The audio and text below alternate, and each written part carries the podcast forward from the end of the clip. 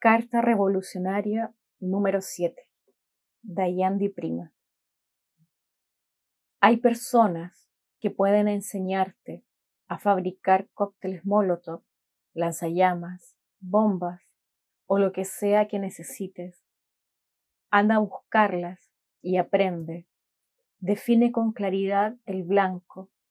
Elige tus municiones en función de eso.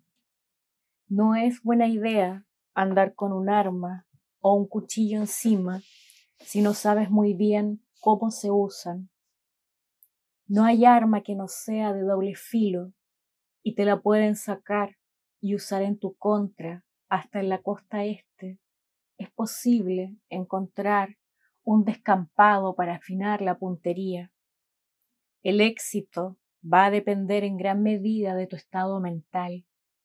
Medita, reza, haz el amor, prepárate para morir en cualquier momento, pero no te enrosques. Esto no se gana con armas, son parte secundaria de la acción que tenemos que aprender muy bien.